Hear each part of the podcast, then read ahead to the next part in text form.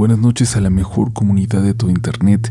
Gracias por estar aquí una vez más para que te proveamos de una dosis de experiencias impactantes de encuentros con lo paranormal. Te prometo que no te vas a arrepentir de haber dado clic en este episodio. Vamos a iniciar con una historia que algunos, algunas de ustedes probablemente ya conocen, pues la acaban de compartir hace algunos días en el grupo de Facebook de la comunidad Relatos de la Noche y por supuesto en cuanto la leímos nos llamó la atención y supimos que teníamos que contarla en el programa cuanto antes. Así pues, estamos a punto de iniciar. Esperamos que estés en el mejor de los ambientes para escuchar las siguientes historias con las que esperamos de verdad no te sientas identificado. Ya es momento de entrar en los siguientes relatos de la noche. Buenas noches comunidad. Es la primera vez que comparto una historia. Lo que voy a narrar pasó apenas el año pasado. Tengo dos hijas, una de cuatro y una de un año. Así que esta historia sucede cuando la bebé estaba recién nacida, más o menos de dos meses. Fue en una madrugada cuando todo esto inició. No tengo noción de la hora, pero supongo que fue a medianoche o ya entrada la madrugada. Todos en la casa estábamos profundamente dormidos. Enfrente de mi casa, su casa, hay un campo de fútbol y detrás de él un cementerio. Pues bien, yo estaba soñando que estaba afuera de mi casa con la vista a ese campo. Todo estaba oscuro y yo solamente veía sin saber bien qué es lo que buscaba. De pronto apareció una silueta caminando por el campo de fútbol. Era muy alta. Era como una persona muy grande que arrastraba a una silueta pequeña que luchaba por liberarse. Por el tamaño enorme del primero, la segunda silueta parecía la de un niño. El grande lo iba jalando a rastras hacia el cementerio. Cuando vi esta escena tan bizarra me asusté. Ahogué un grito, pero claro que hice un sonido con mi boca suficiente para que esa cosa volteara hacia mí. Yo sabía de alguna forma que estaba dormida, así que me concentré para poder regresar a mi casa, para entrar hasta mi habitación y acostarme pensando que así estaría a salvo. Y como pude lo hice. Fui volviendo poco a poco hasta llegar a mi cuarto, pero no sin antes tener una sensación horrible, algo que no me dejaba caminar, no me dejaba moverme. Apenas me podía sostener de la pared cuando por fin llegué a mi cama. Me recosté. Como de forma automática, en cuanto caí en la cama abrí los ojos. Había despertado, pero aquella figura negra, la de mis sueños, la que estaba en el campo, ahora estaba ahí dentro, conmigo, con nosotros, en mi habitación. Era tan negra que resaltaba en la oscuridad de la habitación. Grité. Grité, pero me di cuenta de que mi voz no salía de mi cuerpo. Quería hablar, despertar a mi esposo que estaba dormido al lado de mí, pero no podía. Intenté con todas mis fuerzas, y esa cosa se escondió entre unas cosas de la habitación y solo sacaba su cara para asomarse hacia mí. Pero como si viera que no podía moverme, de repente se puso de pie, como provocándome. Aquella figura estaba ahí, parada, erguida en mi habitación. El miedo que me dio fue tal que de pronto un grito logró salir, suficiente para que mi esposo despertara asustado, mirando hacia todos lados preguntándome qué estaba pasando. Esa cosa volvió a esconderse. Mi esposo pensaba que algo le pasaba a la bebé, que estaba en medio de los dos, pero le dije que había alguien en el cuarto, que estaba parado frente a la cama y se acababa de esconder. Ahí está, ahí está, ten cuidado, por favor. Le dije muy asustada señalando hacia donde se había metido. Él me decía que no había nada, pero yo le suplicaba que se levantara a revisar. Y él por fin se levantó. Se asomó detrás de donde vi que esa cosa se había metido y luego regresó a la cama. Me dijo que me durmiera, que me tranquilizara, que, que no había nada, que intentara descansar. Y bueno, me dormí. Y pensarán que fue raro que después de un susto así me durmiera tan pronto, pero es muy cansado cuidar a un recién nacido. Estaba agotada y simplemente me dormí. Al día siguiente le platiqué a mi esposo lo que había pasado, lo que soñé, lo que vi, lo que se metió a la casa, pero él no me dijo nada. nada hasta que semanas después, cuando se lo contaba a unos familiares en una reunión, él se atrevió a decir lo que vio aquella noche. Dijo que cuando lo desperté, cuando fue a revisar, detrás de donde le había señalado, sí vio a una cosa enorme, escondida, como con miedo a que lo descubriera. Pero él no quiso decir nada. Él sabía bien que aquello no se trataba de algo normal, así que no quiso decir nada para que yo no me pusiera aún peor en ese momento. Y además, ¿qué íbamos a hacer? Salir corriendo, intentar atacar a esa cosa. Aún así le reclamé. Le dije que si yo lo veía y él también, entonces yo no estaba loca, y me pasé las semanas anteriores pensando que quizás lo estaba. Aquello había sido algo real.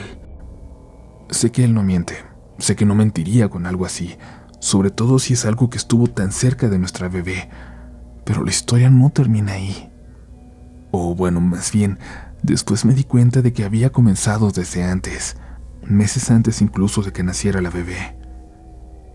Yo estaba sola en casa con mi otra niña cuando mi esposo llegó de trabajar, ya pasando de las 11 de la noche. Y recuerdo bien esa ocasión, aunque no me dijo en ese momento lo que acababa de ver afuera. Me contó que vio una silueta oscura, muy alta, parada sobre nuestro techo. Le gritó groserías y rezó para ahuyentarla, y finalmente esa cosa dio un paso atrás para desaparecer de su vista y él no creía que aquello fuera algo tan importante hasta que vio aquella silueta dentro de nuestra habitación. Y aquí quiero preguntarles, ¿qué puedo hacer? Me gustaría saber si saben qué fue ese sueño, si corremos peligro o cómo podemos protegernos, cómo puedo proteger a mis niñas. Un abrazo comunidad y gracias por cualquier recomendación que puedan darme.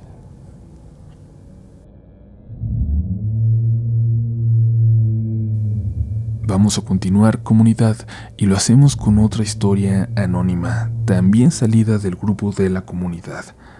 Sabemos que a la gente que está por allá le gusta mucho cuando leen una historia, cuando pueden platicar con su protagonista y luego la llegan a escuchar ya por acá en el programa.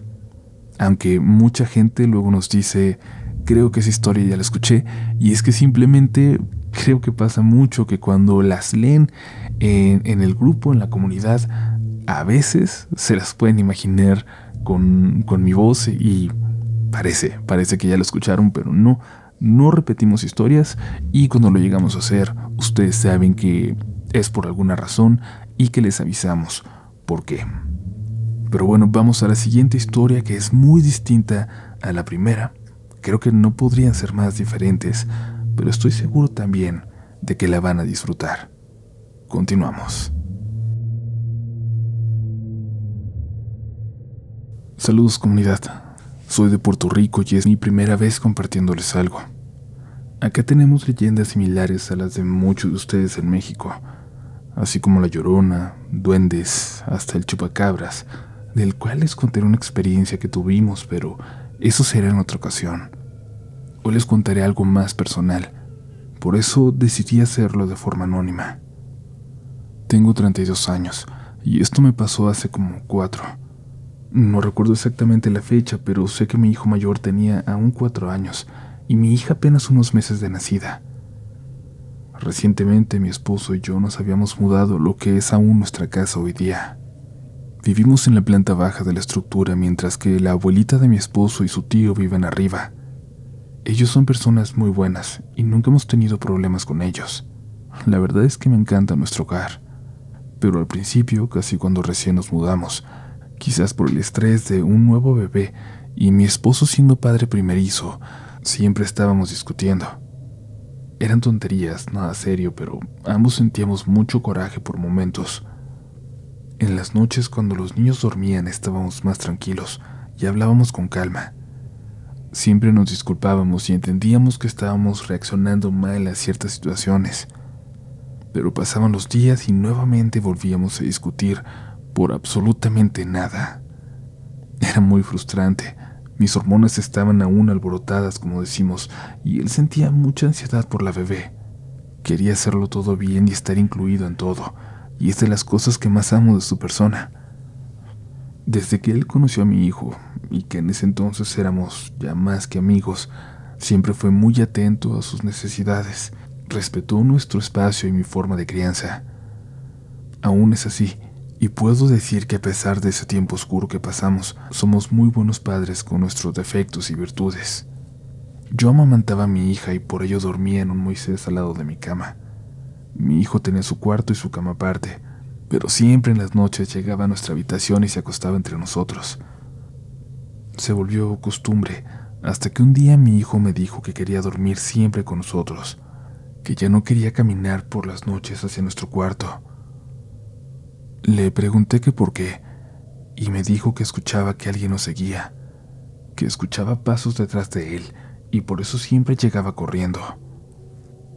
Sentí horrible de que él estuviera pasando por algo así, y es que además yo soy sumamente miedosa. Se lo conté a mi esposo, decidimos que durmiera por varios días con nosotros. Pero lo cierto es que se me hacía muy incómodo.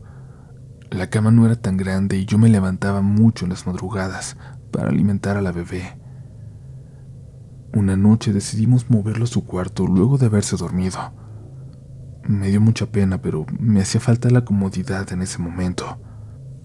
Pero esa noche pasó algo que nunca olvidaré. Yo estaba completamente dormida cuando de momento algo me hizo levantarme. Siempre dejábamos la puerta abierta para que mi hijo entrara directamente, pero cuando esa noche abrí mis ojos, vi que algo venía hacia mí. Miré hacia la puerta y la vi. Vi a una señora delgada con el cabello corto y de piel muy clara. Se acercó tan rápido hacia mí que lo único que pude hacer fue levantarme, sentarme en la cama. Algo me tocó en los pies, y cuando volteé mis ojos hacia ellos, ya no estaba ella, era mi niño. Todo pasó muy rápido, en fracción de segundos, pero tomé a mi niño y lo cargué. Desperté a mi esposo. Estaba aterrada, temblando, y él prendió la luz y me preguntó qué me estaba pasando. Le expliqué. Le dije que vi a una señora, que recordaba su cara, un rostro alargado, nariz fina pero grande, una mujer mayor, por lo menos de 60 años. Y no fue un sueño. Ella venía siguiendo a mi niño.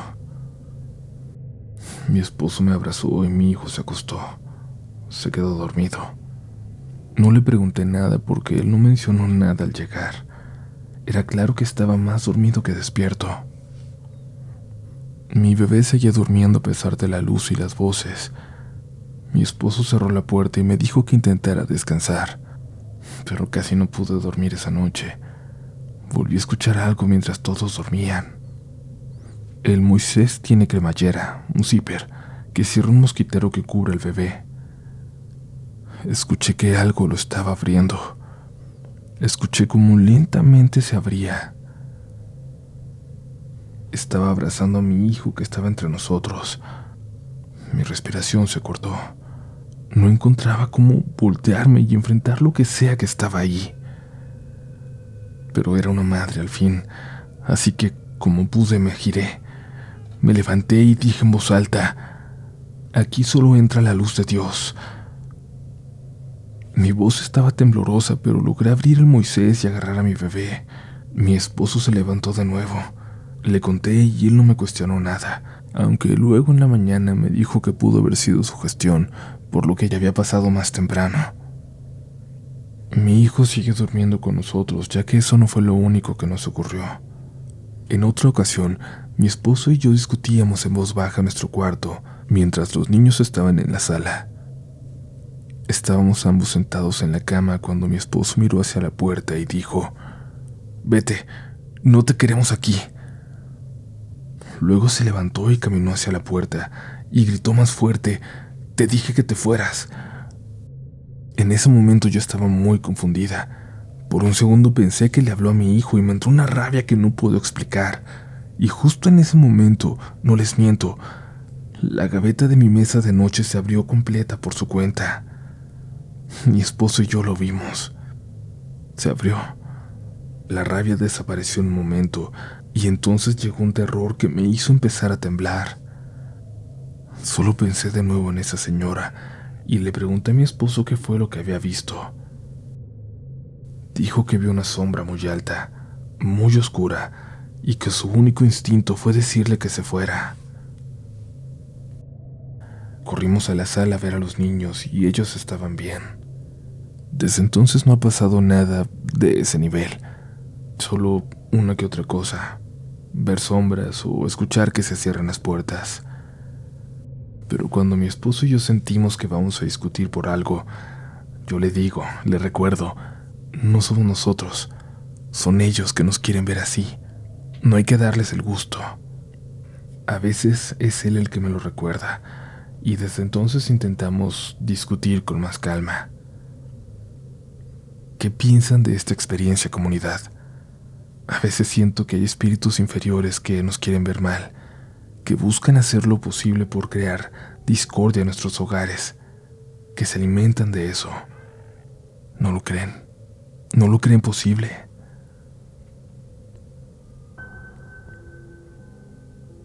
Gracias por seguir por acá y ojalá que puedan responder a esta pregunta con la que cierran la historia anterior. Recuerda suscribirte a nuestro canal y activar las notificaciones para que no te pierdas ni una sola nueva historia y también, si así lo deseas, ya lo sabes, síguenos en nuestras redes sociales donde nos vas a encontrar como RDLN oficial. Esperamos que sigas disfrutando de este episodio que ya no vamos a detener más. Sigue escuchando relatos de la noche.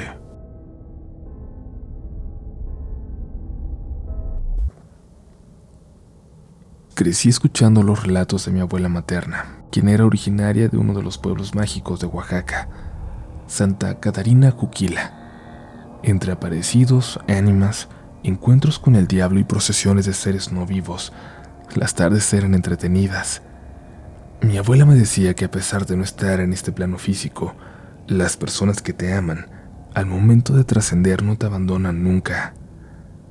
Buenas noches, comunidad. Esta es la primera vez que publico algo en el grupo. Soy originaria de Oaxaca de Juárez. Crecí en una casa a pocas cuadras del zócalo de la capital del estado. En esas casonas viejas que parece que encierran misterios que nunca van a descubrirse. Mi historia es breve y no tan aterradora como muchas que he escuchado o leído aquí, pero a mí me parece una una última muestra de amor. Tengan a bien escuchar mi relato. Mi abuela tenía aproximadamente seis años de haber fallecido a la fecha del suceso que voy a relatar, y mi perro, nuestra fiel mascota, había sido sacrificado unos meses atrás. Esto por un cáncer que le detectaron, algo muy extraño en su hombro. Si lo operaban tendrían que amputarle su brazo, y él siempre fue un perro de deporte. Mis papás pensaron que sería egoísta mutilarle, por el simple hecho de querer tenerlo de querer prolongar su vida, además sin tener siquiera la certeza de que con la operación el cáncer no iba a volver. Nosotras somos tres hijas, todas mujeres, y como les comenté antes, vivíamos en una de esas casas grandes, de apariencia colonial, en la ciudad de Oaxaca. La propiedad había sido de mis abuelos durante muchos años, producto del trabajo duro y dejando sus respectivos pueblos de origen. Éramos niñas consentidas, que habían sido criadas con padres ausentes debido a su trabajo, pero que nunca nos descuidaron, que nos dieron todo en medida de sus posibilidades. En ese caso mis dos tías, hermanas de mi mamá y mi abuela materna, cumplían con el papel de amas de casa y cuidadoras. Por motivos familiares mis tías se fueron de la casa.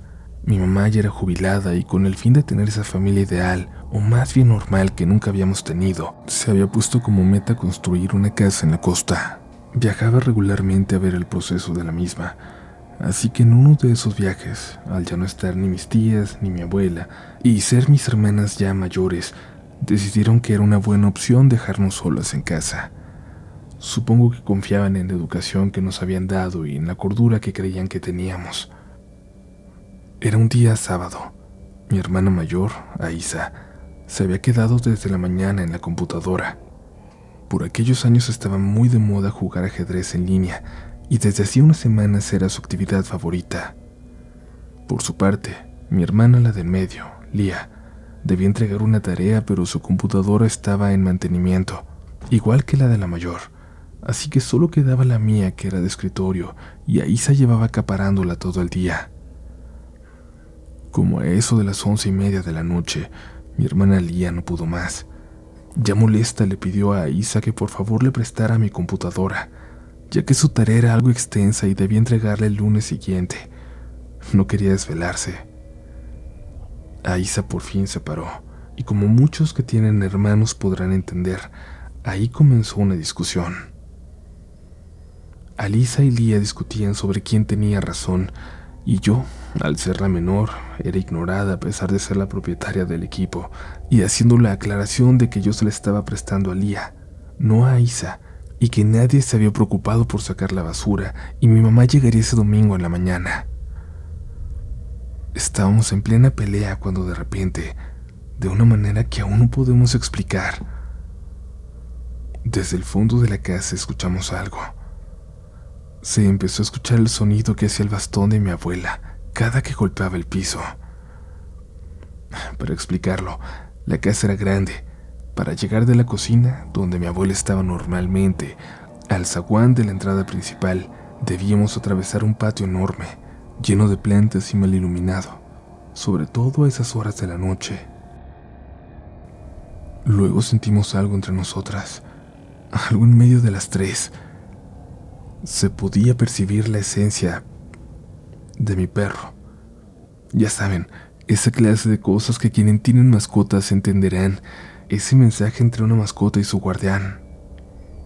Cuando mi perrito vivía y nosotros discutíamos, él se ponía en medio y comenzaba a ladrar como tratando de parar la discusión.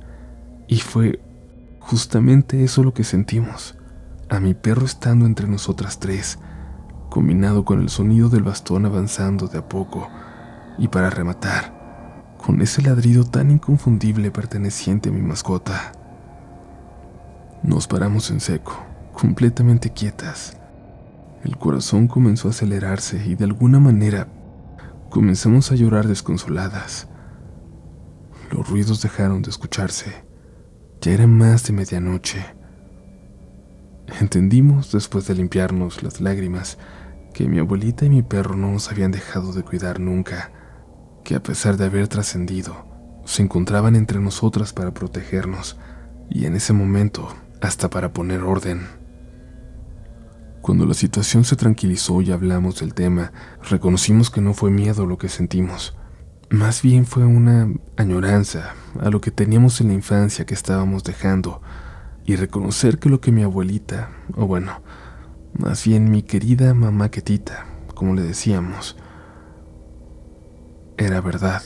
Cuando alguien te ama, a pesar de trascender, nunca te deja ni te olvida siempre espera ahí a tu lado para protegerte, para guiar tus pasos. A más de 15 años de este suceso lo recuerdo como una prueba del amor a través de la muerte, y lo he comprobado más en los últimos dos años, en los que de manera consecutiva he perdido a dos de mis más grandes amores, mi madre y mi hermana Lía, a quienes dedico esta historia, ya que al igual que yo, les encantaba escuchar relatos de la noche. Gracias por la atención y espero poder algún día escuchar esta pequeña anécdota o que al menos les guste. Así como esta tengo muchas más historias que he vivido en los dos últimos años y con las cuales con las cuales compruebo que el amor no encuentra obstáculos en la muerte para seguir haciéndose notar.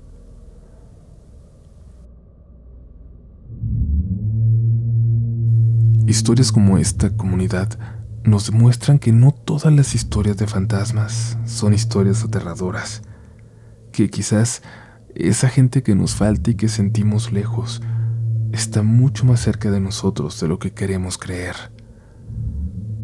Así que hoy, al menos hoy, te pedimos ir a dormir con una sonrisa y antes de hacerlo, dile, dile algo a alguien que ya no esté en este plano pero que esta noche, te lo aseguro, va a estar muy cerca de ti, escuchando, escuchándote.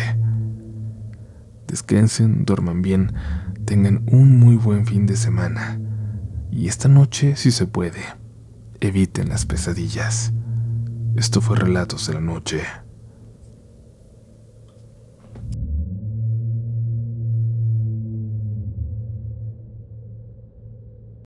¿Quieres regalar más que flores este Día de las Madres? The Home Depot te da una idea. Pasa más tiempo con mamá plantando flores coloridas, con macetas y tierra de primera calidad para realzar su jardín. Así sentirá que es su día todos los días. Llévate tierra para macetas Bigoro por solo $8.97 y crece plantas fuertes y saludables dentro y fuera de casa. Recoge en tienda y sigue cultivando más momentos con mamá en The Home Depot. Haces más, logras más. Más detalles en homedepot.com diagonal delivery.